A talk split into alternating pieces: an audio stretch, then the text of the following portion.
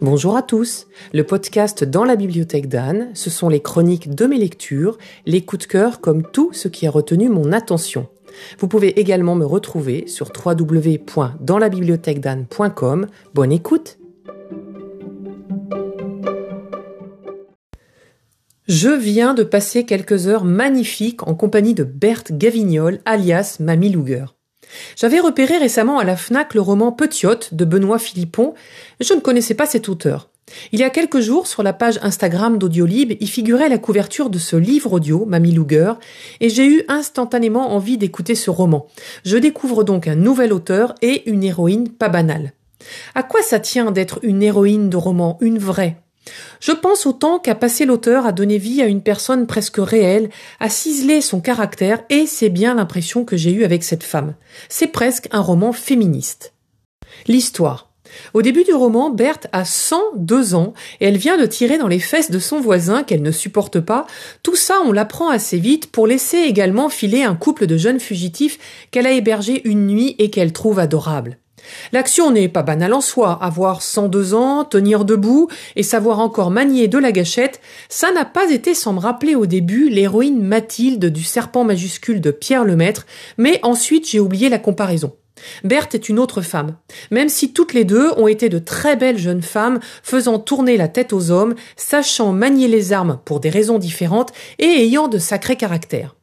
Donc cette grand-mère auvergnate se retrouve au poste et carrément en garde à vue, à devoir répondre de ses actes, à savoir avoir menacé également les policiers à leur arrivée sur le site, et commence alors une longue journée pendant laquelle elle répond aux questions de l'inspecteur André Ventura.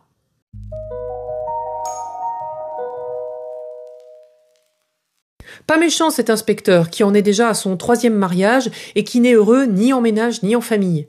Mais il ne veut pas non plus se laisser marcher sur les pieds par cette dame au caractère affirmé et conduit l'interrogatoire qui se révèle souvent désarmant avec patience, élégance et compréhension.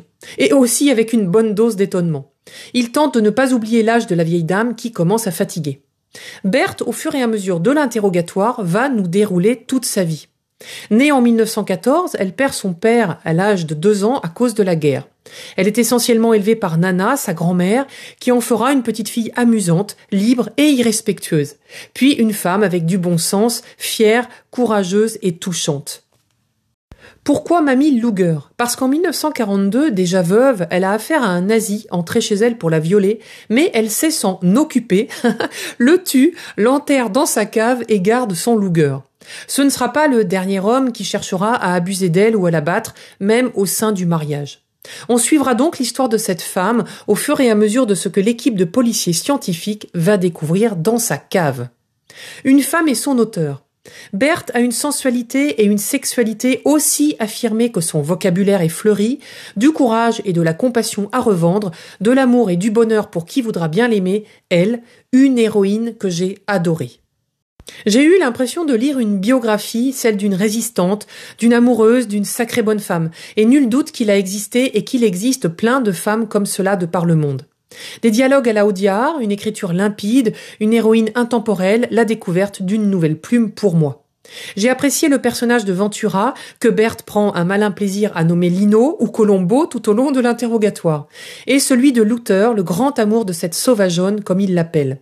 Merci à Benoît Philippon et à Audiolib à travers la voix merveilleuse de Fabienne Loriot qui a donné corps à Berthe Gavignol tout au long de sa longue vie. Je vous souhaite une belle journée et je vous dis à bientôt pour un prochain épisode.